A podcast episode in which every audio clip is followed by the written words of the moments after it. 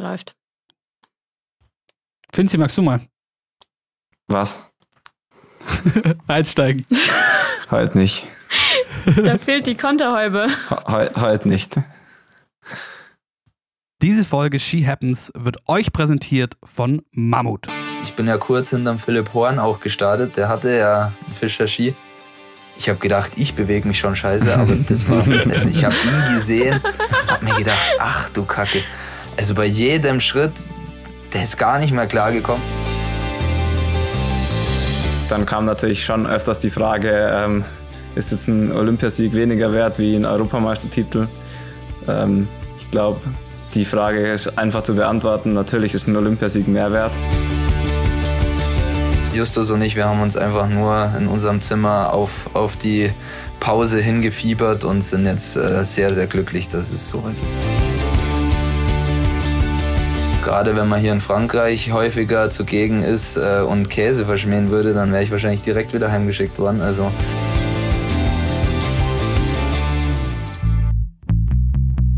She Happens.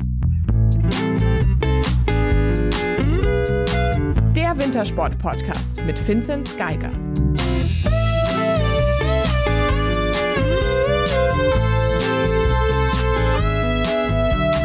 Ganz besinnlich sind wir. Gegen Ende des Jahres, rund um die Weihnachtszeit, wird man gerne auch faul und müde.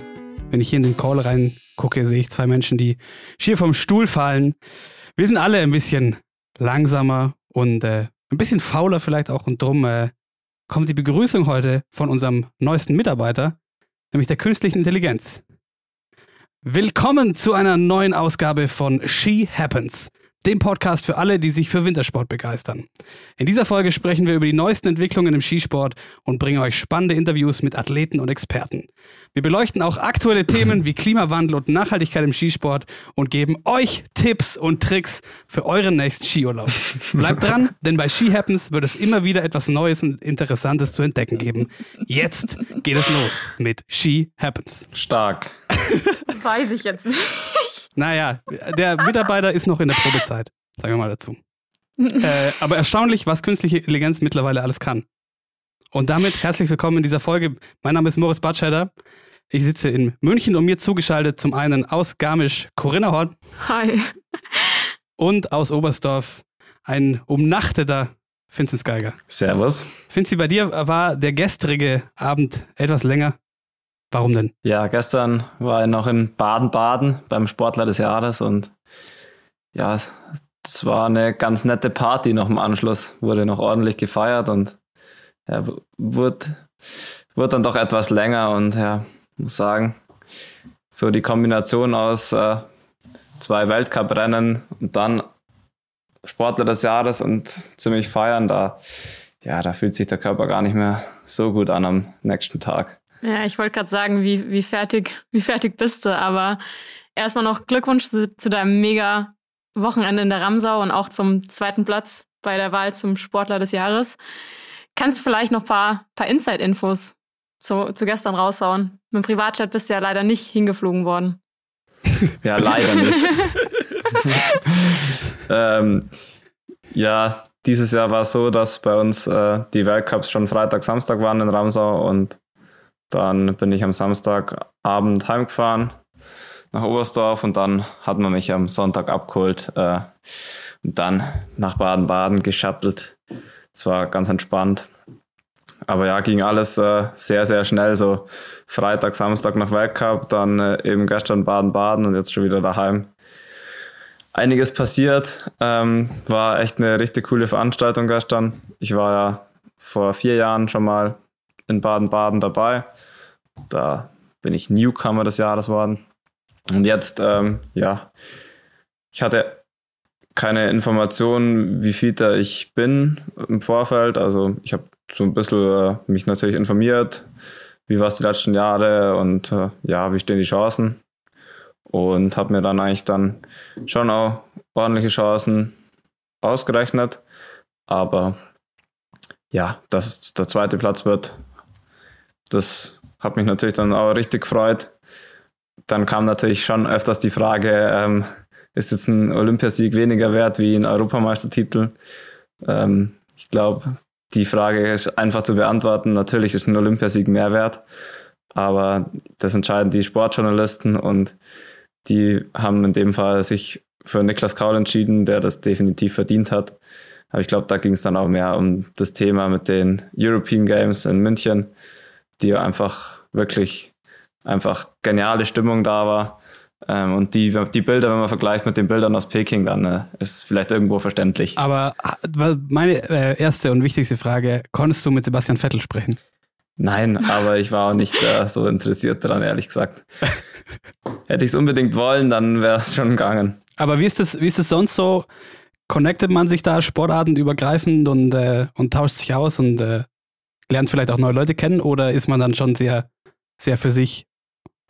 Nein, also ähm, da, da ist auf jeden Fall, ähm, man trifft einige andere Leute und klar, man kann jetzt auch für sich bleiben, aber im Normalfall wird man dann auch viel angesprochen und ja, da, da lernt man jedes Mal wieder neue Leute kennen und ja, es war einfach ein richtig cooles Event.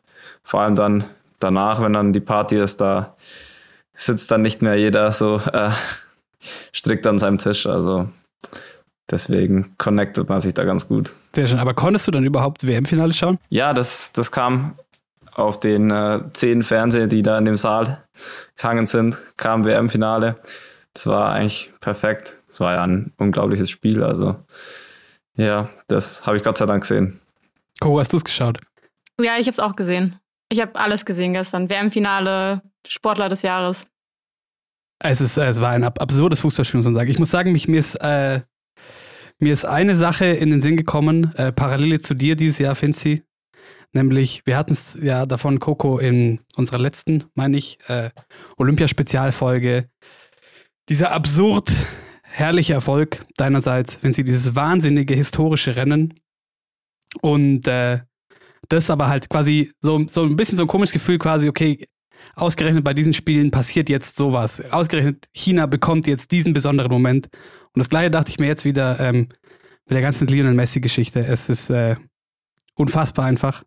Der größte. Ich äh, denke, steile These, äh, einige Diskussionen äh, in dieser Hinsicht sind vielleicht jetzt auch, haben sich nochmal verschoben. Ähm, und dass diese krasse Geschichte äh, jetzt Katar bekommt, hat natürlich auch so ein bisschen Geschmäckle. Wie froh bist du, dass dir zur Siegerehrung äh, in China niemand ein traditionelles chinesisches Gewand umgehängt hat? Sehr froh. Aber ich muss sagen, ich habe so gefroren nach dem Rennen in, in China. Da wäre ich froh gewesen um jedes zusätzliche Kleidungsstück. Aber nicht um so, einen, so einen durchsichtigen äh, Brischt halt. Brischt, ja, genau. Habe ich, auch, hab ich auch gelesen vorher. Wie Lionel Messi jetzt. Was sagst du? Ist er der Größte? Ja, jetzt, also für mich war es schon immer klar, aber jetzt ist die GOAT-Debatte, die ist jetzt durch, würde ich sagen. Ja, stimmt. Würde ich auch sagen. Und was für ein Finale. Das äh, hätte man sich, hätte das irgendein ein Filmautor, Autorin so geschrieben, hätte man es wahrscheinlich abgelehnt im Sinne von so, nee, das ist, da passiert zu viel. Verrückt. War es genauso verrückt? Dein Rennen am Samstag in der Ramsau. Was war da denn eigentlich los? Ah, jetzt, jetzt war ich gerade kurz durcheinander Samstag. Also, weil ich noch, weil ich immer darauf eingestellt bin, dass äh, Samstag, Sonntag die Rennen sind. Aber ja, also das erste Rennen war schon ziemlich, ziemlich gut eigentlich.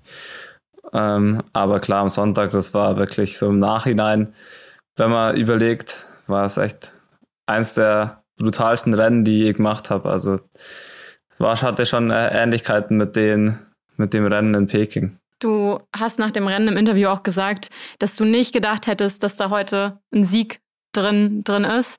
Wann war das dir dann im Rennen klar, dass da heute wirklich tatsächlich ein Sieg drin ist? Das war mir relativ spät erst klar. Also, ob der Sieg dann wirklich drin ist, das weiß man halt nie. Aber wenn man dann merkt, okay, vielleicht schafft man es noch, vielleicht besteht die Chance, noch wirklich an Nummer eins zu kommen, ähm, dann probiere ich das, weil das, die Möglichkeiten, einen Reaver zum Schlagen, die hat man nicht so oft. Und das, ich bin da generell immer mit der Einstellung so da, dass ich sage, wenn, wenn sich die Möglichkeit mal ergibt, da ihn zum Schlagen, dann riskiere ich es immer, weil ähm, das würde mich da, würd ich dann stark bereuen, wenn ich dann jetzt irgendwie mich zurückhalte. Deswegen habe ich da dann in dem Fall auch wieder einfach ja, das Herz die Hand genommen und bin halt drauf losgerannt. Ja, drauf losgerannt ist äh, fast gut zusammen. Ich, ich bin aus, ich konnte wieder nur Kopfschütteln, als nach, ja, kurz, kurz vor deiner, kurz vor deiner, deiner Attacke am Schluss einmal kurz alle Zwischenzeiten nochmal kamen, was du aufgeholt hast. Also du bist als 14. mit einer Minute 14 ins Rennen gegangen und am Ende gewonnen. Was mich noch interessiert, äh, das hat äh, Thorsten Püschel, der Kommentator der ARD, im Fernsehen so gesagt, in der deine entscheidende Attacke, Rechtskurve vor dem, dem letzten Anstieg, da dreht's einen. Jürgen Grobak war meine ich. Und Thorsten Püschel hat im Fernsehen gesagt, ah, der Geiger hat es wahrscheinlich gemerkt und genau drum jetzt wahrscheinlich die Attacke. War das wirklich so? Nein, das war nicht so. Also ich habe das bis, mich hat gestern jemand darauf angesprochen. Bis dahin habe ich gar nicht mitbekommen, dass es ein Jürgen Grabak gedreht hat. Ich habe mir das dann jetzt nicht nochmal angeschaut. Ähm, deswegen habe ich nicht mitbekommen und ich, ich habe mich einfach äh, noch richtig gut gefühlt und habe mir gedacht, ähm, vor mir einige sind dann beim Zielsprint, äh, versuche ich es gleich und ja, war ja recht erfolgreich. Ein Freund von dir hat mir auch geschrieben, ein Geiger in der Ramsau ohne Sieg geht halt auch nicht. Und du hattest ja bisher eigentlich nur gute Erinnerungen in der Ramsau. Warum, warum liegt dir der Ort so? Ich weiß es ehrlich gesagt gar nicht so genau. Also es waren jetzt auf jeden Fall wieder meine, meine Family ist da eigentlich jedes Jahr dabei, außer jetzt einmal vor zwei Jahren im Pandemiejahr waren sie nicht dabei. Sonst waren sie jedes Jahr dabei, seitdem ich in der Ramsau bin. Da habe ich mein erstes Podium feiern dürfen, 2016. Und ja, das war, das war damals, hat es mir schon taugt, da war die Runde noch ein bisschen anders. Aber jetzt seit der, seitdem die neue Runde, also die ist noch ein bisschen schwerer und ja, viele mögen sie nicht so und so zum Laufen macht sie auch gar nicht so viel Spaß, weil da wirklich ganz komische Kurven drin sind und sie sehr, sehr anstrengend ist. Aber also ich darf da gar nichts sagen, weil seitdem die Runde da ist, war ich jedes Mal auf dem Podest. Und ja, jetzt glaube seit seit vier Jahren kein Rennen in Ramsau ähm, ohne Podest. Also ja, das weiß nicht, an was es liegt. Aber da, also, äh, da darfst du dich ja vielleicht dann noch mal ein bisschen freuen, weil es ja vielleicht auch, weiß ich nicht, äh, herausragende Springer gibt, die sich freuen, wenn es irgendwo mal äh, eine kompliziertere Chance gibt ähm, und es sich uns weiter auseinanderfällt. Darum darfst du dich vielleicht ja als, als herausragendster Läufer wahrscheinlich aktuell äh, auch mal freuen, wenn die, wenn die Strecke irgendwo ein bisschen knackiger ist und du weißt, okay, gut, da, da fresse ich vielleicht ein paar mehr, überspitzt gesagt. Ja, genau. Ähm, wenn man weiß, wie es die Saison losgegangen ist in Kusamo mit der größten Chance im Weltcup-Zirkus und einem Fünfer und auch einem Massenstart, dann ist es schon okay, wenn es dann auch wieder lauflastigere Wettkämpfe gibt. Was wir jetzt noch nicht besprochen hatten, ähm, wie konnte es denn dazu kommen? A, also zu deinem Sieg jetzt am Wochenende, A, natürlich ein unfassbares Rennen von dir, crazy Energieleistung. Und B, ja, Magnus Rieber ist eingebrochen. Weißt du mehr? Ich weiß nicht mehr. Es heißt irgendwie, dass er ein bisschen krank war, aber ich glaube, wenn man jedes Rennen alleine vorne wegläuft, das zerrt schon auch extrem. Und es gibt dann so Tage, es ist ihm ja schon öfters passiert, dass es dann vielleicht doch sich nicht ganz ausgeht. Und so enorm viel Vorsprung hat er dann nicht mehr gehabt. Und ich glaube, dann ist es einfach auch schwierig für ihn. Ja, und Johannes Lamperter ist zurück der ja auch nicht den leichtesten Saisonstart hatte, beziehungsweise auch nicht die leichteste Saisonvorbereitung. Hast du da mal mit ihm, mit ihm sprechen können? Ja klar, wir tauschen uns öfters aus und ja, für ihn hat es mich richtig gefreut, dass es jetzt auch wieder aufgegangen ist. Ja, ich denke, es war klar, dass das dass früher oder später, dass er da wieder auf dem Podest dabei sein wird. Da ist einfach zu stark. Und ja, das hat mich, hat mich richtig gefreut. Fancy, für dich steht jetzt die wohlverdiente Weihnachtspause an. Magst du vielleicht noch ein kurzes, kurzes Fazit ziehen zu den, zu den bisherigen Weltcuprennen? Fazit, ja. Ich glaube, ähm, dass ich mich eigentlich ganz gut gesteigert habe. Wenn man so die Ergebnisse anschaut, sieht man es ja auch schon ganz gut. Aber ja, ich wollte dieses Jahr auch wieder einfach gut reinkommen.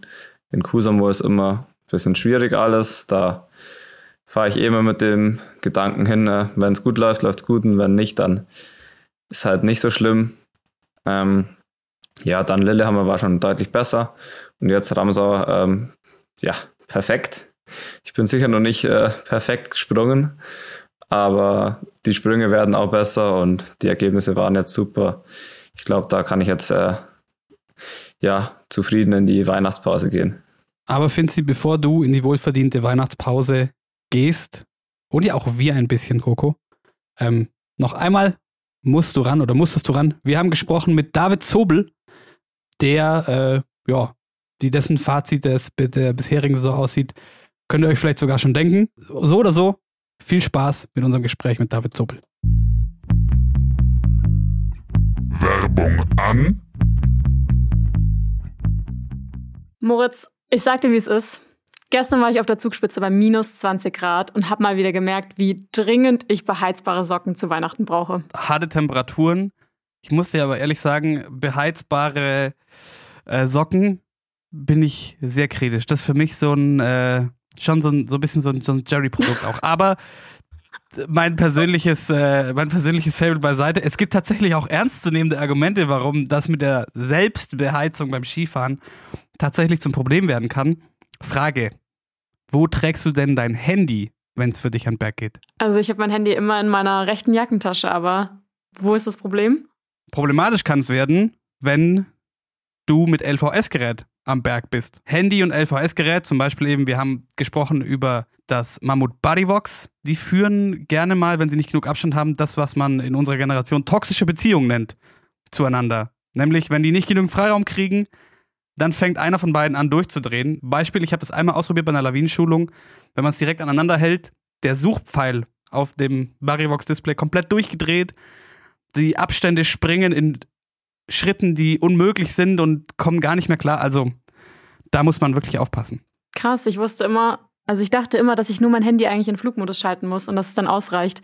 Aber wie ist es dann mit meinen beheizbaren Socken oder beheizbaren Handschuhen oder Jacken? Ja, das ist, das ist natürlich eine berechtigte Frage. Was hat das, das Handy mit deinen Socken zu tun? Äh, das mit dem Flugmodus ist ein Mythos, tatsächlich. Weil es geht nicht darum, um das Funksignal, das das Handy aussendet, sondern darum, dass das elektromagnetische Feld rund um das LVS-Gerät äh, gestört wird. Und das kann das Handy genauso wie die beheizbare Jacke oder die Smartwatch oder aber auch sogar kann passieren, so Müsli-Riegel oder so, die in so einer Metallfolie drin sind, die man in der gleichen Tasche hat. Okay, also ihr merkt, wenn ihr wollt, dass euer Handy und euer LVS-Gerät eine glückliche Beziehung führen sollen, dann achtet bei eurem nächsten Schneeabenteuer also unbedingt darauf, dass ihr euer Handy oder andere Elektrogeräte so am Körper verstaut, dass sie nicht direkt auf eurem LVS-Gerät liegen. Wichtig ist, es gilt die 20-50-Regel.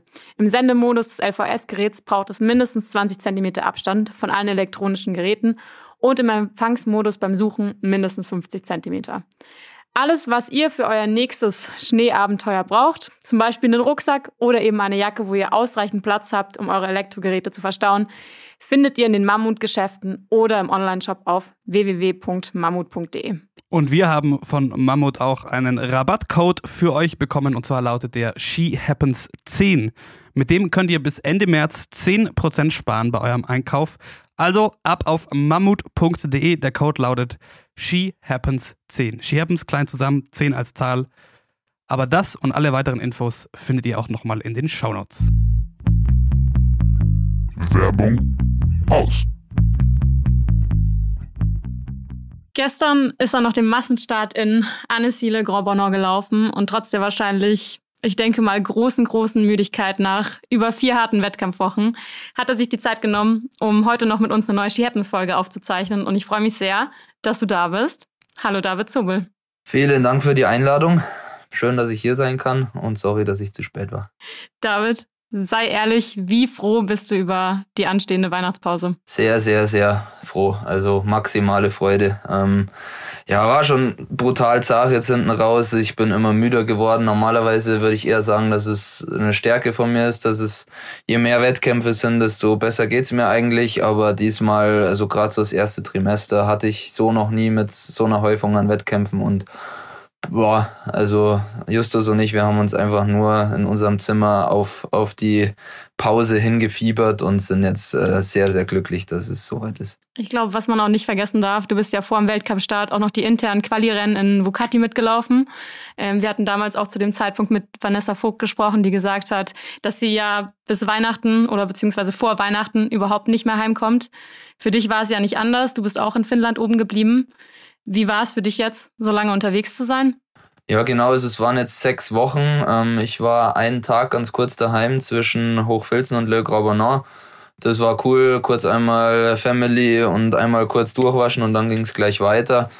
Ähm, klar, sechs Wochen sind immer lang. Auf der anderen Seite sind wir es mittlerweile gewöhnt und ich bleibe jetzt auch gleich weiter in Frankreich. Von dem her mache ich, glaube ich, die zwei Monate voll, bevor ich mal wieder daheim bin und dann passt es schon. Geil ist es natürlich nie aus der Tasche zum Leben, aber irgendwie sind wir es, glaube ich, auch gewohnt. Wenn du heimfährst, da müssen wir vielleicht erstmal klären, was, was ist denn damit äh, gemeint in dem Fall?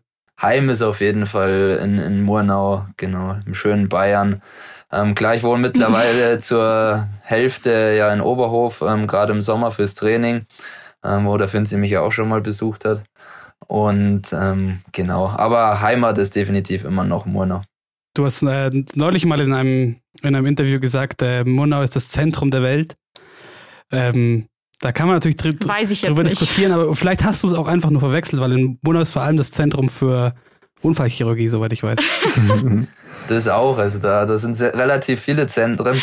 Nee, im Endeffekt äh, sage ich das eigentlich schon immer, gerade in dem Zusammenhang, eben seitdem ich in, in, in Oberhof bin und es mir immer wieder vorgeworfen worden bin, ich als waschechter Bayer, wie kann ich überhaupt in den Osten ziehen und es geht ja überhaupt nicht und so. Und ähm, genau, und da ist das so ein bisschen entstanden, dass ich trotzdem immer Murnau als Zentrum der Welt ähm, ja, betitel. Es ist eigentlich äh, entstanden in der Schulzeit, da habe ich mich jetzt wieder dran erinnert, als ich das Interview gegeben habe. Da hat äh, ein Geografielehrer von uns, ähm, der Herr Ott, ist glaube ich auch mittlerweile in Rente, der hat immer gesagt, äh, Seehausen, also da wo er wohnt, das Zentrum der Welt. Das müssen wir wissen. Wenn wir in Geografie quasi eine Eins haben wollen, müssen wir diese Frage richtig beantworten. und da habe ich mir das damals hergeleitet und deswegen ist für mich äh, Murnau das Zentrum der Welt. Schwierig. Ganz schwierig. Ich glaube, da gibt es so unterschiedliche Ansichten. Der Finzi guckt auch schon ganz aufgeregt. Ja. ja Oberstdorf ist das zweite Zentrum. Da kommt ja mein Dad auch her. Deswegen, das ist, das ist auch nahe dran. Da müssen Sehr wir noch kurz einem, einem Skandal nachgehen. Ähm, ich weiß nicht, ob die Info noch aktuell ist, aber wir haben natürlich überall äh, durchforstet und äh, nachgeforscht, wo wir nur können. Und mir wurde zugetragen, äh, und das ist besonders skandalös, ob deiner Oberstdorfer, äh, deines Oberstdorfer Hintergrunds, dass du keinen Käse magst. Wie kann denn das sein? Oder stimmt das gar nicht mehr? Du magst mittlerweile Käse gerne. Also das war wahrscheinlich äh, ganz, ganz uralt recherchiert. Äh, ganz früher war ich schon ziemlich heikel, muss ich sagen. Da habe ich auch äh, Käse verschmäht, aber mittlerweile, ähm, gerade wenn man hier in Frankreich häufiger zugegen ist äh, und Käse verschmähen würde, dann wäre ich wahrscheinlich direkt wieder heimgeschickt worden. Also äh, kann ich mittlerweile nicht mehr so wiedergeben. Also schöner Allgäuer Bergkäse oder schöner Reblochon aus Frankreich habe ich, hab ich nichts dagegen. Sehr gut. Also sowohl der, der, der Familienfrieden als auch mit der äh, quasi Schwiegerfamilie ist, ist hergestellt auf der Ebene. Genau, genau, genau. Ähm, David, wir müssen natürlich übers, übers Wochenende sprechen. Für dich war es dein erster Weltcup in Le Grand Bonan. Man hat ähm, im Fernsehen schon, schon gesehen, es war eine unfassbar tolle Atmosphäre. Ich will gar nicht wissen, wie es vor Ort gewesen sein muss. Es waren super viele Fans auch an der Strecke die euch angefeuert haben. Man hatte wirklich das Gefühl, in Le Grand wird Biathlon irgendwie auch gelebt. Wie hat's dir in Le Grand gefallen? War überragend. Also kann man, kann man nichts anderes dazu sagen. Ähm, klar, im Sprint hat man ja noch ein bisschen Pech mit dem Wetter, aber selbst da standen schon einfach absurd viele Leute da. Zum Wochenende hat's dann auch noch äh, das Wetter mitgespielt. Ja, dann sind's, ähm, Sophia gesagt, immer so 20.000 am Wochenende gewesen. Brutal. Also auch, auch die, die Freiwilligen, die da helfen, von, von den Leuten. Ähm, dann natürlich die ganzen Zuschauer, die, die Athleten, alle waren in einer guten Stimmung und da macht es einfach unfassbar viel Spaß, weil sie, sie sind auch fair gewesen. Das, hat, das habe ich auch schon mal gehört, dass es hier nicht immer so ganz fair zugeht und ab und zu vielleicht auch die anderen Nationen eher ausgebuht werden. Kann, konnte ich so jetzt nicht äh, wiedergeben. Vielleicht auch, weil ich halb Franzose in dem, in dem Sinne quasi war. Aber nee, also es wurden alle unterstützt und die Stimmung war genial. Und dann, ja, sind die Schmerzen zwar trotzdem da, aber es ist ein bisschen erträglicher, wenn wenn es dann außenrum so laut ist, dann kann man nicht so gut den Körper hineinhorchen, dann passt es ganz gut. Ich glaube, viele Schmerzen gab es wahrscheinlich auch gerade am Samstag im Verfolger. Ähm, ich will es nochmal kurz zusammenfassen. Die Strecke wurde ja in der Nacht von, von Freitag auf Samstag anscheinend zu früh präpariert. Da aber die Minusgrade wohl erst später in der Nacht kamen, hätte man wahrscheinlich die Strecke eher am, am Samstagmorgen präparieren sollen. Das hat dann irgendwie dazu geführt, dass die Strecke eigentlich eine Eisrampe geglichen hat. Man hat irgendwie wirklich skurrile Bilder auch gesehen. Es gab super viel, viel Kritik auch an den Rennen. Sebastian Samuelsson, der gesagt hat, das ist eine Schande, weil sie, weil die Veranstalter wirklich unglaublich gute Bedingungen hatten, mit denen sie hätten arbeiten können und es eigentlich trotzdem so schlecht gemacht haben. Auch Caroline Knotten hat gesagt, es ist eigentlich die dümmste Sache, bei der sie je mitgemacht hat. Johannes Tinesbö hat auch von einem Desaster gesprochen. Ähm, Felix Bitterling meinte ja auch, das war irgendwie am Ende des Tages eigentlich mehr ein Equipmentrennen. Ich glaube, Salomon kam eigentlich am besten mit den, mit den Bedingungen klar. Fischer lief irgendwie anscheinend gar nicht. Wie, wie ging es dir am Samstag im Verfolger? Ja, es war ein komplett absurdes Rennen. Also erst diese Verschiebung, okay, da hat man sich gesagt, ja, dann versuchen sie jetzt auf jeden Fall nochmal was. Und ja, dann haben sie wohl irgendwie noch versucht zum Salzen, was mir überhaupt nicht äh, in den Kopf gegangen ist, weil dadurch wird es jetzt nicht unbedingt besser. Ähm, dann hat's Kaisen kurz vorm Start, ja, jetzt laufen wir halt den einen Berg nicht, damit wir die eine Abfahrt raus haben, die halt am kriminellsten war. Und dann, ja, beim Einlaufen, sag ich mal, ging's irgendwie noch so halbwegs. Da hat man gedacht, okay, man kriegt schon irgendwie rum. Aber klar, im Wettkampf drückt man halt dann nochmal irgendwie ganz anders hin und dann halt auch alle. Und dann, also, es wurde immer wilder. Es war, ja, ganz komisches Rennen. Man hat irgendwie versucht, ähm, ja, die, sich die Technik auch so ein bisschen anzupassen und äh, das Bestmögliche draus zu machen, aber ich habe definitiv auch zu denen gehört, die es nicht äh, hinbekommen haben. Auch wenn ich, sage ich mal, mit Rossignol wahrscheinlich noch ähm, eine bessere Skimarke als, als Fischer jetzt hatte. Aber es hat, ja, jeder, jeder Abdruck ging irgendwie nur nach hinten und man ist nur weggerutscht. Man hat eigentlich nur noch versucht, über die Arme zum Arbeiten und ich bin halt eher der, der Beinläufer und hat einfach nicht funktioniert. Es hat auch tatsächlich wenig Spaß gemacht und ich bin wirklich in der Früh eigentlich daran gegangen, habe gesagt, okay, geile Atmosphäre, geiles Wetter, das wird heute, auch wenn man sich körperlich vielleicht nicht hundertprozentig fit fühlt, das wird, wird eine coole Geschichte heute. Und dann war es am Ende hat keinen Spaß gemacht. Es war völlig absurd. Es war eigentlich nur zehn Kilometer anstatt einer zwölfeinhalb Kilometer Verfolgung und es war trotzdem sau anstrengend und irgendwie ist nichts bei rausgekommen. Ich schieß liegend 0-0 und verliere noch fünf Plätze und ja, es war, war ganz eigenartig. Und manche sind auch wirklich super klar damit gekommen. Also klar, Salomon war ein bisschen im Vorteil, aber es haben auch Athleten einfach, zum Beispiel auch der, der Justus eben, ist eher ein Armläufer, der hat es dann auch gut gemacht und es gab schon die Möglichkeit, es besser zu machen, aber ich habe an dem Tag nicht wirklich die Lösung gefunden und kann schon verstehen, dass da manche sehr verärgert waren. Es war kein faires Rennen, aber ja, die Veranstalter haben es natürlich auch nicht mit Absicht gemacht, aber war, war skurril. Aber nagt es nicht auch vielleicht sehr an der, an der Motivation, wenn man dann am Start steht oder vielleicht auch im Rennen merkt, oh Mist, so die Rahmenbedingungen heute sind wirklich eine Katastrophe, keine Ahnung, was hier passiert. Ja, es ist war, ich bin ja kurz hinterm Philipp Horn auch gestartet, der hatte ja einen Fischer Ski. Ich habe gedacht, ich bewege mich schon scheiße, aber das war, also ich habe ihn gesehen, hab mir gedacht, ach du Kacke.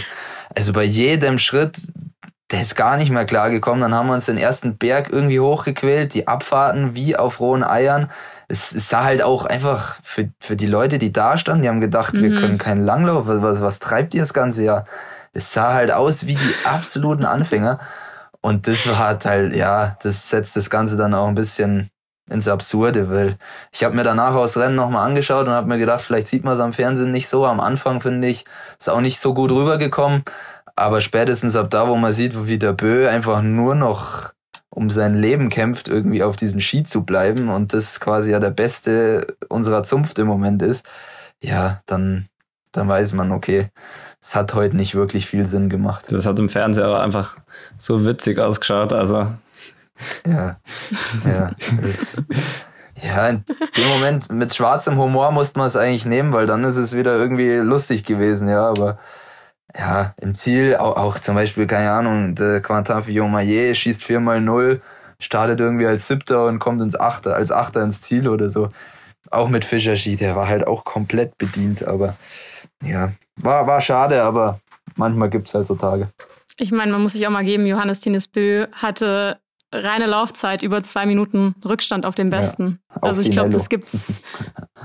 ja, richtig. Mit, aber der ist halt Atomic Ski gelaufen, die waren noch besser. Das war eigentlich das Beste, was der hätte machen können, aber das hat halt fast keiner. Aber da mal kurz nachgefragt für alle, die keine absoluten Langlauf-Ski-Präparations-Nerds sind.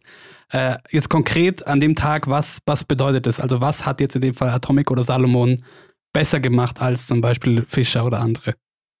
Das liegt einfach grundlegend äh, an, an der Bauweise. Also ein Salomon oder ein, ein Rossignol, die haben halt grundlegend schon mal deutlich mehr Führung ähm, als, als Fischer. Sie kann mich natürlich äh, berichtigen, aber so habe ich das Gefühl. Ich hatte ja auch schon Fischer mal äh, am Fuß und ja, dann kommt halt bei, bei Salomon noch dazu, dass, dass die Bauweise so gewählt ist, dass die, die Auflagefläche vom Ski ein bisschen weiter auseinander ist als auch bei Fischer. Das kommt in dem Fall dann einem auch nochmal zugute.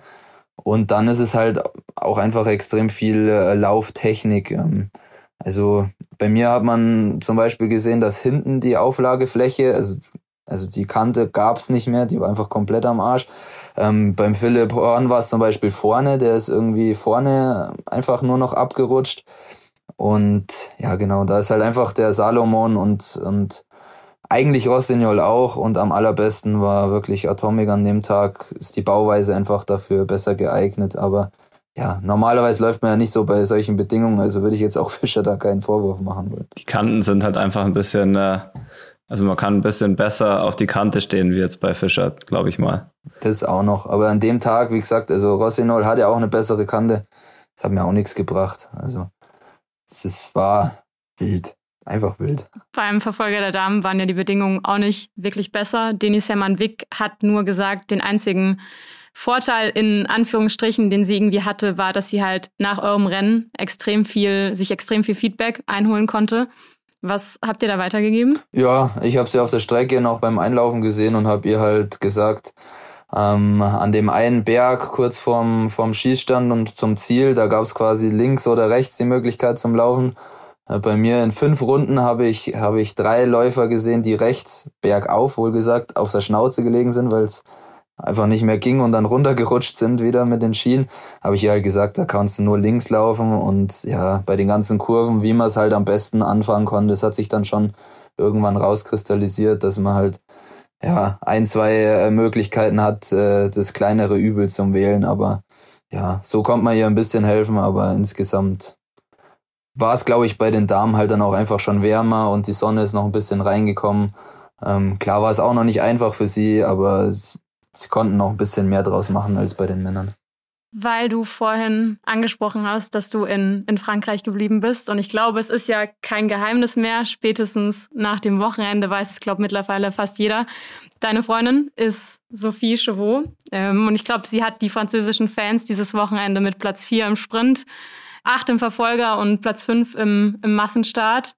Mehr als verzaubert und auch bei uns zu Hause für, ja, für viel Freude gesorgt. An Pfeiffer hat auch gesagt, das war für ihn der, der größte Überraschungsmoment in diesem Trimester.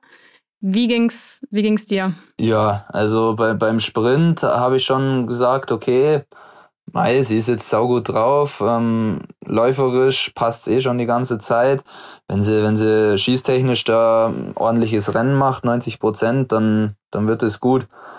Aber dass sie dann 100 Prozent schießt und vor allem auch Schießgeschwindigkeit wirklich äh, angepasst hat, so dass sie wirklich konkurrenzfähig war, habe ich gedacht, ja, geiles Ding. Und dann schaue ich auf die Zeit und denke mir, scheiße, geil, könnte Podium drin sein. Und dann habe ich die letzte Runde habe ich nicht mehr nicht mehr sitzen können. Das war ja richtig heftig und also besser kann man es glaube ich nicht machen. Also das wird wahrscheinlich in ihrer Karriere äh, immer relativ weit oben stehen dieser Moment, äh, egal wie erfolgreich die noch wird, ähm, weil überraschend als eine der letzten Nummern beim Heimweltcup, egal ob das jetzt Podium wurde oder Platz vier, scheißegal, die wurde gefeiert. Es war Gänsehautatmosphäre also besser geht's im Endeffekt nicht. Also ich fand's genial und dass sie dann auch noch die, die nächsten zwei Rennen trotz dieses ganzen Medienrummels, der dann da extrem war, ähm, die zwei Rennen dann auch noch so durchziehen kann und beim Massenstart habe ich ja auch vor Ort mir das Ganze anschauen können. Also Hut ab, wirklich habe ich ja auch schon mehrfach gesagt, ähm, das war ganz großes Kino und ja, da kann man drauf aufbauen. Auf jeden Fall. Ich hätte eine Nachfrage dazu noch. Bist du, bist du sauer auf, auf Denise Hermann-Wick, dass sie quasi deine, deine Beziehung geleakt hat? Nee, alles gut, alles gut. darfst du machen, darfst du machen. Nee, das war ja wie gesagt eh kein Geheimnis, wenn irgendwer auf Instagram geschaut hat. Ähm, ja, ja. Sieht man das ja eh, also Geheimnis war das nie. Ähm, klar, dass dann äh, auf sowas, äh, wenn es halt öffentlich im Fernsehen ist, irgendwie gleich der, der Boulevard irgendwie mal so aufspringt, das ist halt für mich ungewohnt, weil ich sage mal, bis, bis Kontiolahti, bis zu dem dritten Platz hat mich gefühlt auch noch keiner gekannt.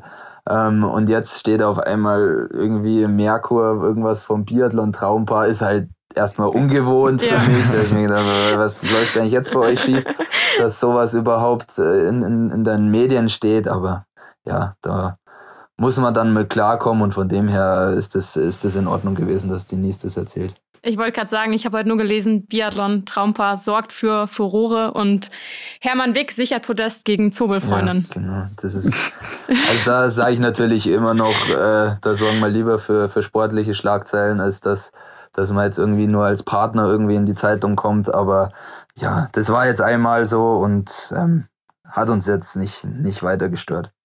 Aber das würde mich dann doch noch interessieren, weil du den Medienrummel selber schon ansprichst und äh, deine Sportart in Deutschland mit den größten Medienrummel, was Wintersportarten angeht, wahrscheinlich hat.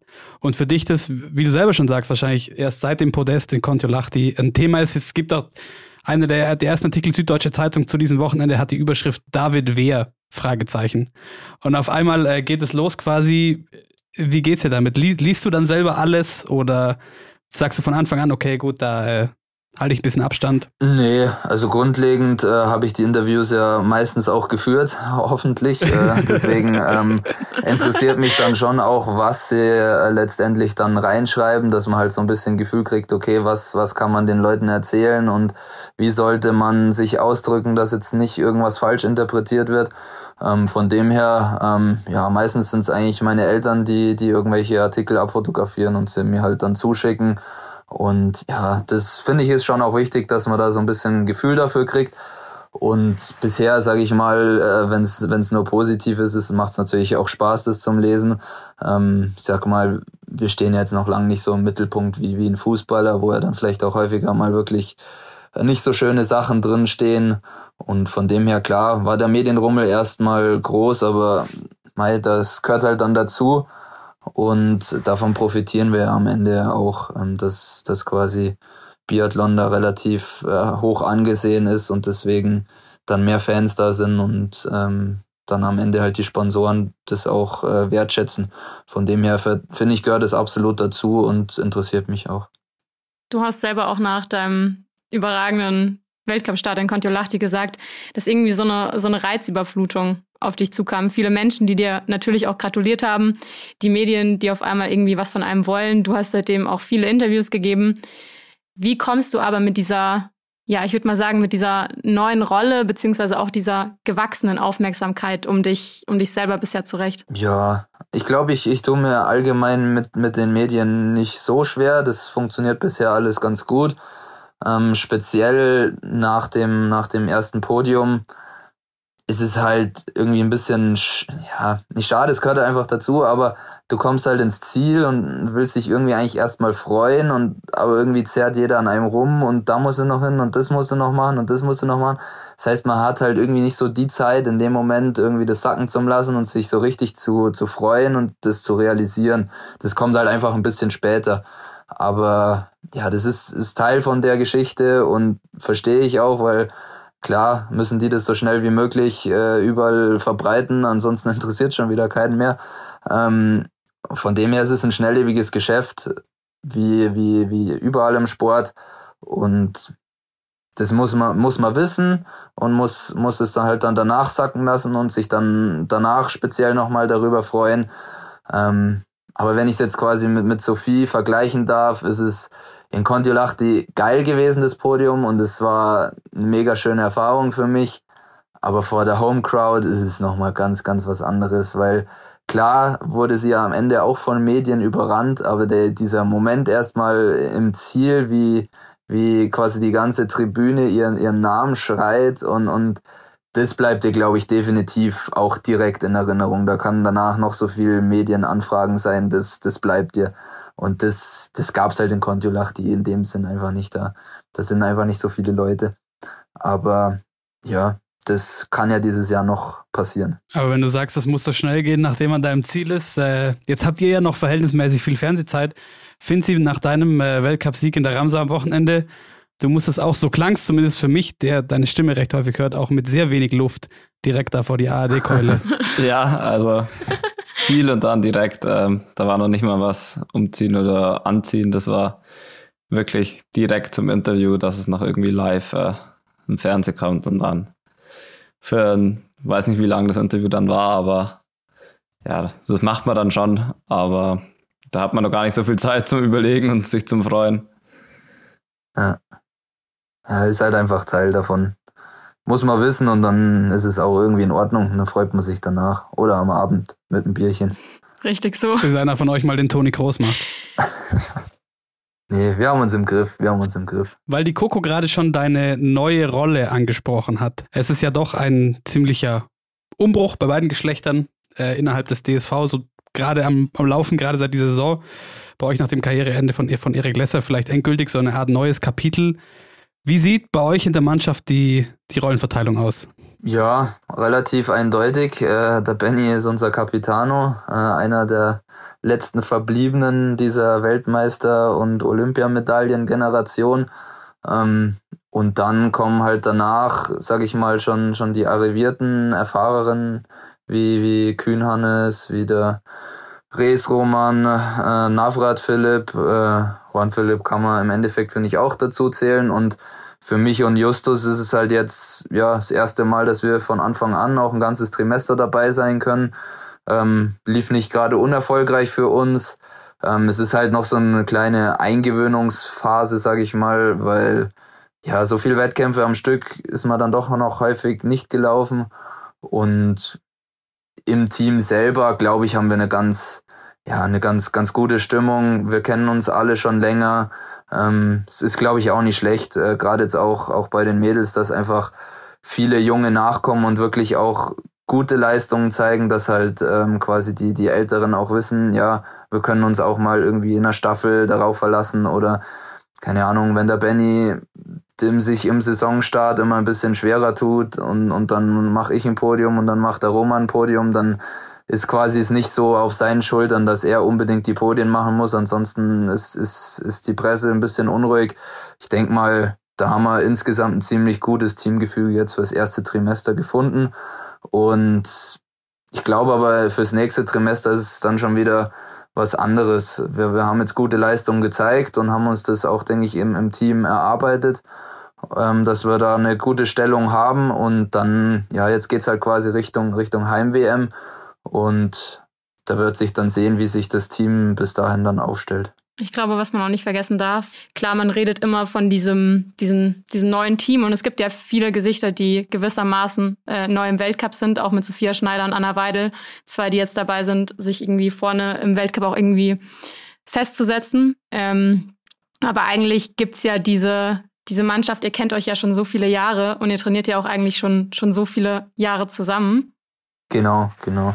Also ja, und auch, sage ich jetzt mal, wie die Anna, die hat ja auch schon, ist jetzt nicht komplett neu, sie hat ja auch schon vor zwei Jahren in, in Hochfilzen Top 6 Platzierungen gehabt. Also jeder durfte schon mal irgendwo so, so reinschnuppern und, und die Lehrgangsgruppen sind ja häufig auch größer wie die sechs Athleten, die dann im Weltcup starten dürfen.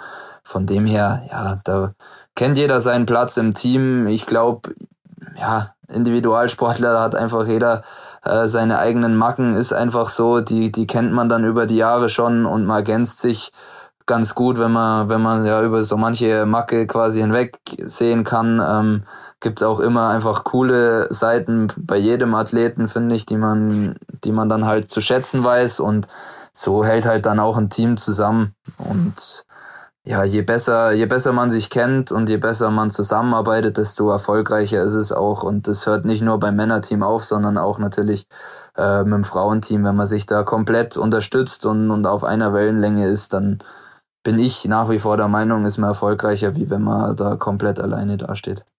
Du warst vor drei oder sind es mittlerweile sogar schon vier Jahre. Bin ich mir nur ganz sicher. Aber du warst schon mal kurz im A-Kader. Damals hat es nicht ganz geklappt. Du hast selber gesagt, du bist einfach nicht sowohl physisch wie psychisch irgendwie noch nicht ganz, ganz mitgekommen mit dem Level. Und jetzt bist du quasi wieder da. Für viele, äh, gerade eben in der breiten Öffentlichkeit, wie Kai aus der Kiste, aus dem Nichts. Was ist denn zwischen diesen beiden Anläufen äh, Top of the Pops quasi passiert? Ja, genau. Es ist, ich war zwei Jahre schon in der LGNSA, dank, dank einer recht erfolgreichen Juniorenzeit und hat dann leider eben nicht funktioniert. Ähm, gab mehrere Gründe. Du hast schon welche genannt und dann ging es leider immer weiter bergab und dann kam für mich halt irgendwann die Entscheidung so, ähm, weiter so gibt's nicht. Äh, entweder du hörst auf oder du gibst nochmal Vollgas und ich wollte mir auf keinen Fall vorwerfen lassen, dass ich nicht alles versucht habe. Von dem her habe ich mich dann mit Bernie kurz geschlossen, der war derselben Meinung und dann habe ich einen, einen Mark Kirchner angerufen und gefragt, ob es die Möglichkeit gibt, dass ich eben die äh, Trainingsgruppe in Oberhof äh, beitreten darf. Und da hat er gesagt, äh, klar, gerne, gar kein Problem. Und ja, seitdem wohne ich eben, jetzt ist der dritte Sommer gewesen in, in Oberhof. Und ja, so im Nachhinein betrachtet war es natürlich die richtige Entscheidung. Und ja, man hat einfach die besten Trainingsmöglichkeiten da oben. Ich wurde in der Trainingsgruppe gut aufgenommen. Ich komme komme im Trainerteam super klar und deswegen hat sich da halt nochmal gut was weiterentwickelt und jetzt kann man halt von dem ernten, was man damals dann entschieden hat. Zu Oberhof vielleicht noch ganz kurz, weil wir in diesem Podcast schon von vielen Gästen äh, und auch äh, Finzi Coco, ehrlicherweise von euch. Wir haben schon viel Oberhof-Bashing gehört. Da ist immer so neblig, man weiß jetzt auch nicht so ganz, was da jetzt sonst ist, außer äh, Sportzentrum quasi. Was ist das Schönste an Oberhof, um auch mal ein bisschen positiver über Oberhof zu sprechen? Ja, ist eigentlich alles positiv im Sommer. Man darf halt nicht mehr ab Herbst Ach, da sein. nee, ähm, klar, das Bashing wird betrieben und auch erfolgreich. Ähm, ist, finde ich, ein bisschen zu Unrecht. Es, es gibt überall auf der Welt schöne Flecken.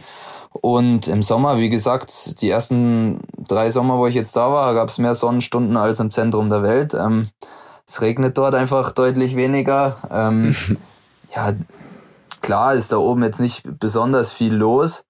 Ähm, aber Thüringer Wald hat auf jeden Fall was. Klar, man hat halt nicht, nicht die Fernsicht. Ähm, aber ja, ich komme mit den Leuten super klar. Ähm, insgesamt kann man sagen, hält sich, lässt sich in, in Oberhof schon aushalten. Ich werde jetzt da nicht mein Leben verbringen, das steht auch fest. Aber ähm, es ist ein Zweck zum Mittel und ein Mittel zum Zweck, andersrum. Ähm, und genau, also Finzi hat es bei mir auch gefallen. Gab es ein schönes Kargbier, alles einmal frei. So schlecht war es gar nicht. Nochmal zu vorhin, ähm, David, korrigiere mich auch gern, aber ich habe ja auch so ein bisschen den Wechsel von dir nach Oberhof mitbekommen. Und ich glaube, du hast vielleicht auch irgendwann hier im, im Werdenfelser Land nicht mehr wirklich irgendwie eine Perspektive gesehen. Ich meine, du hattest ja auch niemanden, mit dem du aus deinem Jahrgang irgendwie trainieren konntest, der irgendwie auf deiner Höhe war. Und vielleicht gab es am Ende auch mehr, auch nicht mal mehr so viele, die irgendwie, ich weiß nicht, vielleicht an dich, an dich irgendwie geglaubt haben. Und klar, es gab viel Kritik auch irgendwie intern, die gesagt haben, hä, wie, der David zieht vom, vom schönsten Fleck Deutschlands nach Oberhof, was will er denn da? Aber ich glaube, am Ende des Tages war es ja die beste Entscheidung, die du irgendwie hättest treffen können. Genau, definitiv. Klar, ähm, ich, ich bin mit Bernie immer gut klargekommen und das, das funktioniert, aber am Ende braucht man halt auch einfach irgendwo eine, eine Trainingsgruppe, an den, wo man sich halt an Leuten orientieren kann. Ähm, ja, und da war halt quasi mit, mit dem Erik äh, quasi als Trainingsgruppenältester in Oberhof, mit Philipp Horn, Lukas Fratscher, Justus Strelo, mit dem Lars Erik Weig damals noch. Es sind, es sind halt einfach immer deutlich mehr als, als bei uns daheim. Und diese Gruppendynamik hat mir halt definitiv was gebracht. Und noch dazu im Schießen, sage ich mal, wo ich doch eher noch die, die Probleme gesehen habe, äh, da wird man halt auch ganz anders gefordert. Da gibt's halt gefühlt in jedem zweiten Training ein, ein Mattenrennen. Am Anfang habe ich nur diese Scheißdinger immer weggeräumt, weil ich es immer verloren habe. Und dann war die Lernkurve halt recht hoch und mittlerweile funktioniert es jetzt quasi auch, dass ich im, im Weltcup unter Druck äh, treffe. Und das ist halt genau diese Geschichte und ähm, am Ende ist es vielleicht nicht, nicht nur, sage ich mal, die, die, die, der Trainingsaspekt gewesen, sondern es war halt auch das erste Mal von, von daheim wirklich weg, weil Mittenwald war jetzt nicht weit weg von Murnau und waren am Wochenende doch immer daheim. Es ist halt auch irgendwie ein Stück Selbstständigkeit, die man sich da ähm, erarbeitet und man muss halt irgendwie selber klarkommen und ja, man wird so ein bisschen aus der Reserve rausgelockt und muss halt andere Wege gehen und diese neuen Reize haben mir definitiv weitergeholfen. Ist so. Und die, die, die Reise bis hierhin äh, gibt, gibt dir ja recht, dass diese Entwicklung Ja, ja. in die richtige Richtung ging. Du hast ja zum Auftakt der Olympischen Spiele kurz mit der Coco schon mal gesprochen. Ähm, vielen Dank dafür nochmal. Der Finzi und ich sind damals beide aus unterschiedlichen Gründen ausgefallen zum Auftakt unserer Olympiasendungen. Dann war das sehr gut, dass du mit der Coco da eine Sendung gefüllt hast. Was ich da äh, schwer beeindruckend fand, war, weil du warst ja als Ersatzläufer mit in Peking, ähm, bist nicht zum Einsatz gekommen. Das war von Anfang an auch, es ist mit der Rolle quasi klar, wenn nichts Außergewöhnliches passiert, wirst du wahrscheinlich nicht starten. Und aber, aber mit einer wahnsinnigen Positivität da angereist und irgendwie alle angefeuert. Und ich finde das insofern beeindruckend, gerade auch wegen der Reise, die du ansprichst. Du warst schon mal an dem Punkt, an dem du überlegt hast, okay, entweder aufhören oder nochmal was ganz anderes machen. Nochmal einen Schritt zurück quasi, was aufbauen und dann bis hin zu, okay, du fährst zur Olympia, aber du startest nicht und trotzdem hast du so eine wahnsinnige Positivität. Wie lernt man so eine, so eine Geduld? Gute Kinderstube. Nee. Ähm, ja, im Endeffekt, warum machen wir den Sport? Weil es Spaß macht, weil man Leidenschaft da drin hat und am Ende ist halt diese Emotionen, die, die entstehen halt nur durch Spaß und, und Leidenschaft und ja, ich find's halt einfach geil, wenn man Emotionen im Sport sieht. So, so wie jetzt hier auf der Tribüne habe ich einfach nur gefeiert, wie es da abging. Ähm, dann bei Olympia äh, Finzi sein, sein Sprinter zum Olympiasieg, da wäre ich sau gern an der Strecke gestanden, das habe ich verpasst. Dann ähm, bei den bei den Mädels äh, Langlauf die Staffel oder oder der der Teamsprint ähm, bei Denise die Goldmedaille das sind halt die Momente wofür man wofür man Sport macht und klar wird man die ja am liebsten selber erleben aber ich habe jetzt auch kein Riesenproblem damit äh, die von außen zu betrachten und die genauso mitzufeiern weil ich weiß, wie sich's anfühlt und dann ist es halt nochmal vielleicht auf einer anderen Ebene, wie wenn man jetzt quasi nur Fan ist, was ja auch schon einfach genial ist. Und ja, in der Südkurve stehen beim FC Bayern machen wir auch gern und da ist auch, es ist einfach Sport, macht Spaß und es ist geil und auch in der Zuschauerrolle habe ich da gar kein Problem mit und Olympia ist halt das Größte, was es gibt und also für uns zumindest jetzt für die Einzelsportarten und da war es einfach nur geil für mich, da dabei zu sein und, und diesen Spirit zu erleben. Ich muss einmal ganz kurz dazwischen grätschen, äh, weil so die eine Aussage war mir zu pauschal. Ich möchte nicht, dass man pauschal sagt, Mann steht gerne in der Südkurve in München. Wobei in dieser Runde, da seid ihr äh, in der Überzahl. Ja, deswegen darf ich hier verallgemeinern. Wir müssen jetzt wirklich mal zusammen ins Stadion. Definitiv. Aber bist du auch jemand, der, äh, der internationale Auswärtsreisen und so weiter macht beim Fußball? Finzi, du warst ja in Sevilla zum Beispiel schon. Ich war schon in Athen gegen Olympiakos Piraeus und in äh, Lissabon gegen Benfica. Die zwei habe ich geschafft und DFB-Pokal mal gegen, gegen Nöttingen. Das war damals im, im Wildparkstadion, haben sie das ausgetragen. Das war auch geil, ja. Und einmal DFB-Pokalfinale waren wir schon dabei. Ja, ich glaube, das ist was richtig Cooles. Wenn äh, wenn's Bayern wissen, das Viertelfinale schafft der Champions League, da ist immer das eigentlich der, das beste Datum für uns dann im April. Da schaue ich dann immer Genau. schon gespannt, Ja, ja. wo es wo es dann hingeht. Ob man dann noch irgendwie, ob es dann reinpasst. Hoffentlich dieses Jahr auch. Ja, dann noch irgendwie Karten kriegen. Dann treffen wir uns da mal schön auswärts. Perfekt. Gibt nichts Besseres. Um nochmal zum, zum Biathlon zurückzukommen. Ihr habt ja dieses Jahr einen mit Urs Wellepetz oder Wellepetsch, ich weiß gar nicht genau, wie man seinen Nachnamen ausspricht, Welle Patch würde ich jetzt auch sagen. Ja. äh, einen neuen Trainer bekommen. Was, was bringt er mit? geile Ansprachen, einen guten Spirit und hat einfach Bock. Der, der strahlt im Endeffekt das aus, was wir vorher hatten. Der, der hat unfassbare Leidenschaft an dem Sport und Emotionalität und ich habe ihn bisher eigentlich noch nicht unglücklich gesehen. Selbst wenn es bei uns jetzt nicht so lief, hat er irgendwie immer noch irgendwie das Positive rausgezogen.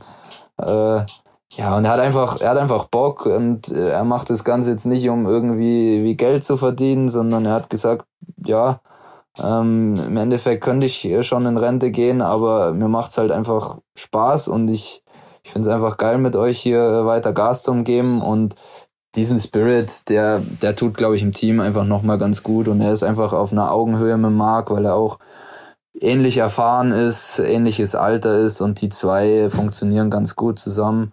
Und ja, Marc ist halt einfach ein ruhiger, gelassener Typ und, und der Ura bringt so ein bisschen, ein bisschen mehr Feuer noch mit dazu und das ergänzt sich ziemlich gut. Wie ist es inhaltlich? Also, weil generell ist es ja quasi schon mal eine, eine Sensation im deutschen Biathlon, gilt in anderen Sportarten aber auch, dass man mal Trainer aus dem, aus dem Ausland holt auf solche Positionen. Wir hatten eben mit Vanessa Vogt schon gesprochen. Sie meint, das wäre als Reuseland bringt gerade im Schießtraining sehr viel Sachen mit, äh, da sind die quasi abgeschnallt, haben sie so noch nie, noch nie gesehen, komplett neuer Input. Gibt es inhaltlich da bei euch auch was, was der Roswelle Patch äh, mitbringt, was ihr so noch gar nicht kanntet? Würde ich so nicht unbedingt sagen. Also es sind im Endeffekt kleine Details. Ähm, wir trainieren jetzt schon ein bisschen länger für, für den Sport und jetzt da komplett irgendwie neue Sachen. Ähm, ist mir jetzt nicht direkt aufgefallen, aber es sind halt am Ende einfach die, diese kleinen Details, die einfach neue Reize setzen, wo man dann merkt, okay, ähm, das ist eigentlich nur was Kleines, aber wenn ich das vielleicht anders mache, dann erzeugt es einen relativ großen Effekt. Und das finde ich, gab es schon das eine oder andere, aber sonst sind die zwei eigentlich ähnliche Trainingsschule und das passt relativ gut und ist einfach noch abgestimmt, aber es sind jetzt nicht so komplette neue Sachen gewesen. Wie funktioniert das sprachlich? Redet ihr nur Englisch? Also er versteht, keine Ahnung wie viele Sprachen, ich glaube fünf oder sechs kann er fließend sogar sprechen. Also er ist wirklich ein Sprachengenie auch. Ähm, er könnte, glaube ich, äh, mit uns Deutsch kommunizieren, aber dadurch, dass wir halt alle Englisch relativ gut sind, ist es am Ende einfach immer einfacher auf Englisch. Also, aber wenn wir jetzt Deutsch am Tisch reden, dann kommt der damit klar und, und spricht mitten rein auf einmal auch irgendwas. Ähm, und wenn, wenn wir ihm auf den Geist äh, gehen, dann sagt er immer nur, ich verstehe nicht. Obwohl er uns ganz genau versteht. Ähm, deswegen, das passt. Also, das meiste ist mit ihm direkt auf Englisch, aber wir könnten es auch auf Deutsch machen. Sie, wie ist, wie ist diese Vorstellung bei dir? Weil du hattest ja auch dein ganzes Leben wahrscheinlich noch nie einen, einen Trainer, der eine andere Sprache spricht als du man weiß ja nach wie vor noch nicht so ganz, wie es jetzt bei euch nach dieser Saison dann aussieht, wenn Hermann Weinbuch aller Voraussicht nach dann doch irgendwann mal sagt, jetzt reicht's. Ähm, kämpfst du damit klar, wenn auf einmal da jemand mit einer, mit einer anderen Ansprache, andere Sprache anrückt? Ich glaube, das wäre jetzt nicht so das Problem, aber ich glaube, äh, eine, eine Umstellung wäre es schon. Bis jetzt war es halt immer alles auf Deutsch. Aber ich glaube, das wird schon gehen. Aber ich habe es mir auch schon mal überlegt, so das ist schon dann was anderes, weil es gibt ja schon viele so Spezialbegriffe und ja, vor allem bei uns im Skispringen gibt es halt da einiges, wo, wo jetzt vielleicht nicht die passende Übersetzung dazu hat, aber da entwickelt man wahrscheinlich auch ein extra Wort dafür oder, oder man kann dann einfach das deutsche Wort nehmen. Also ich glaube, das, das geht schon. Es geht ja dann wirklich um, um den Sport, deswegen, ich glaube, da kann man sich dann schon verständigen. Damit ist ja jetzt doch so, dass jetzt bis ähm, Pokeljuka, nächster Weltcup am Heilig Drei Königs Wochenende, äh, die Weihnachtspause ansteht. Wie, wie schauen jetzt deine, deine nächsten zwei Wochen aus? Erstmal drei Tage Minimum auf jeden Fall die Füße hochlegen, schauen, dass man irgendwie wieder mit dem Leben klarkommt. Ähm, und dann, ja, haben wir ja mittlerweile alle ein Körpergefühl und dann werde ich schon merken, ab wann es wieder wieder ganz gut passt und dann werden die Tage drauf erstmal gerade jetzt hier ähm, schön, schön paar Stunden sein, Skitouren gehen, Langlaufen gehen. Die Waffe lasse ich jetzt bestimmt erstmal eine Woche äh, stehen, ähm, dass man da auch wieder sich drauf freut aufs Schießtraining, weil jetzt haben wir schon extrem viel geschossen. Ähm, ja, und dann sind es jetzt erstmal wirklich wieder ruhige, ähm, nicht intensive Einheiten und dann Richtung der Wettkämpfe wieder klassischer Aufbau, dass man dann irgendwann wieder von den, von den langen Einheiten wieder kürzer wird und dann ein, zwei Intervalle einbaut. Aber im Endeffekt hat man jetzt so einen Formaufbau durch diese ganzen vielen Wettkämpfe gehabt. Ähm, da wird man jetzt nicht mehr viel machen, aber ja, es geht eher jetzt eher darum, um Seele baumeln zu lassen, hier schön in den Bergen unterwegs zu sein und dass man dann wieder richtig geil ist auf Wettkämpfe, weil ja, gerade hat man eher einfach nur sau viel gelitten und äh, freut sich jetzt nicht so drauf, dass man sich direkt wieder schinden muss. Also da muss man muss man wieder so eine gewisse Geilheit drauf kriegen, sich wieder weh zu tun und die ist gerade noch nicht vorhanden. Das kommt dann erst wieder. Und was ist mit Weihnachten? Ja, Weihnachten, gut essen, viel trinken und ähm, genau genießen. Da bleibe ich jetzt auf jeden Fall noch hier in Frankreich und dann auch noch mal zu, heim zur Family und dann geht schon wieder weiter. Es geht ja dann doch immer schneller als man als man denkt. Aber bist du ein Weihnachtsmensch oder ist es dir relativ wurscht? Also ich mache mir jetzt aus Weihnachten nicht so viel, aber äh, kann ja Coco fragen. Ich glaube insgesamt äh, es ist eher ein Frauending äh, und wenn wir da unsere Frauen glücklich machen können mit Weihnachten, dann dann sind wir auch happy. Dann gibt schöne Geschenke und Bescherung und machen wir alles mit. Ist kein Problem. Ich glaube, was man auch nicht vergessen darf, als Sportler kann man Weihnachten wahrscheinlich beziehungsweise auch die Vorweihnachtszeit gar nicht so genießen. Du hast gerade gesagt, du bist seit seit sechs Wochen unterwegs. Jawohl, sechs Wochen. Also einen Weihnachtsmarkt hast du wahrscheinlich nicht gesehen, ne? Nein, noch nicht. Ich glaube, da kommt dieses Weihnachtsgefühl auch irgendwie gar nicht so auf. Nee, uns geht's ja noch besser wie den Langläufern, die jetzt dann schön mit Tour de Ski anfangen. oder, oder Skispringer, die dann irgendwie ja Neujahr-Skispringen haben und solche Geschichten. Aber ja, nee, ein bisschen kommt's auf jeden Fall auf und, und es passt schon auch immer ganz gut rein. Also es ist einfach immer so die Phase zum, zum Luftholen vor, vor der nächsten Welle von Wettkämpfen. Also es passt schon ganz gut rein und ja, Glühweinstand weiß ich nicht, ob das in Frankreich so in ist. Aber wenn ich daheim bin, geht man da auf jeden Fall mal hin und dann tut es schon auch gut. Dann spült man Weihnachten runter und weiter geht's. Genau, genau so passiert's. Wo wir vorhin äh, bei deiner Freundin waren, würde mich eine Sache noch interessieren, gar, gar nicht dazu, aber aufgrund des Fakts, so du bist mit einer Biathletin aus einer anderen Nation, in dem Fall Frankreich, äh, zusammen. Ist das sonst auch ein, ein, Thema bei dir, was Freundschaften angeht? Also hast du, du Freunde im Weltcup oder sonst im internationalen Biathlon irgendwas, was sich da entwickelt hat, wenn man über viele Jahre vielleicht zusammen die gleichen Rennserien läuft? Ja, es ist immer, es ist ein schöner Spruch, dass es eine große Familie ist, ist halt im Endeffekt wirklich so. Ähm, hab jetzt noch mit, mit dem Joscha, mit dem Schweizer eventuell ausgemacht, dass ich vielleicht auf dem Heimweg äh, bei ihm äh, vorbeischaue, weil es da liegt und Klar, Norwegen ist man auch immer viel unterwegs. Da waren wir auch schon das ein oder andere Mal in Schuhschön noch nach der Saison und mit denen unterwegs beim Langlaufen. Und ja, also sind ein Haufen nette Teufel da unterwegs und ähm, kennt man sich auf jeden Fall besser. Und ja, man verbringt ja auch viel, viel Zeit miteinander und definitiv da entstehen einige Freundschaften auch, auch so. David, wir sagen auf jeden Fall vielen, vielen Dank für deine Zeit, ich denke mal, erhol dich gut, genieß Weihnachten, äh, so gut es geht und ganz viel Glück fürs, fürs neue Jahr. Dankeschön, wünsche euch schöne Feiertage, guten Rutsch, bis ins neue Jahr.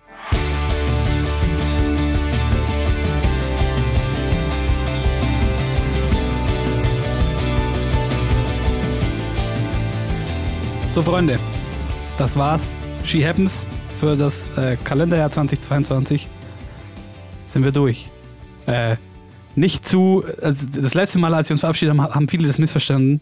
Wir verschwinden nicht komplett. Es ist nur das Jahr vorbei, um das vorne wegzuschicken. Ähm, aber wir wollten uns auch nochmal bedanken. Vor allem natürlich bei euch fürs eifrige Zuhören dieses Jahr. Es ist crazy viel passiert. Und ja, es ist ein bisschen viel. Coco, hilf mir. Was müssen wir noch, was, was müssen wir noch loswerden? Ich glaube, wir können einfach sagen, wir wünschen euch frohe Weihnachten, auch einen, einen guten Rutsch ins neue Jahr und schöne besinnliche Feiertage. Vielen, vielen Dank für dieses schöne Jahr. Auch vielen Dank für euer Feedback, was uns jede Woche erreicht. Wir freuen uns riesig und hoffen, dass es auch im neuen Jahr so weitergeht. Ja, da kann ich mich nur anschließen. Hat's, mir hat es richtig Spaß gemacht, aber dieses Jahr wieder. Und ich glaube, dann 2023 kann man wieder top motiviert reinstarten. Sehr schön. Du musst erstmal noch den, äh, die Sportler des Jahres Feier jetzt ausschlafen. Ich möchte noch ein kurzes Danke loswerden an äh, alle Gäste zum einen, die uns äh, Zeit für uns gefunden und uns ausgehalten haben. Vielen Dank dafür. Dann äh, auch noch ein Dank an M945, ohne die es diesen Podcast gar nie erst gegeben hätte. Und zum Schluss, wenn äh, ihr uns was zu sagen habt, meldet euch gerne per E-Mail an team@shehappens.de. oder meldet euch auf Instagram, folgt uns da auch gerne, at she.happens. Und wenn ihr uns ein kleines Weihnachtsgeschenk machen wollt, dann äh, schenkt uns doch ganz viele kleine Sternschnuppen. Nein, so Ratingsterne halt auf Spotify und so weiter. Das äh, hilft kleinen Podcasts wie uns dann doch auch. Und damit äh, genug. Merci. Vielen Dank. Soll. Ciao, tschüss. Rutsch gut rüber. Ciao.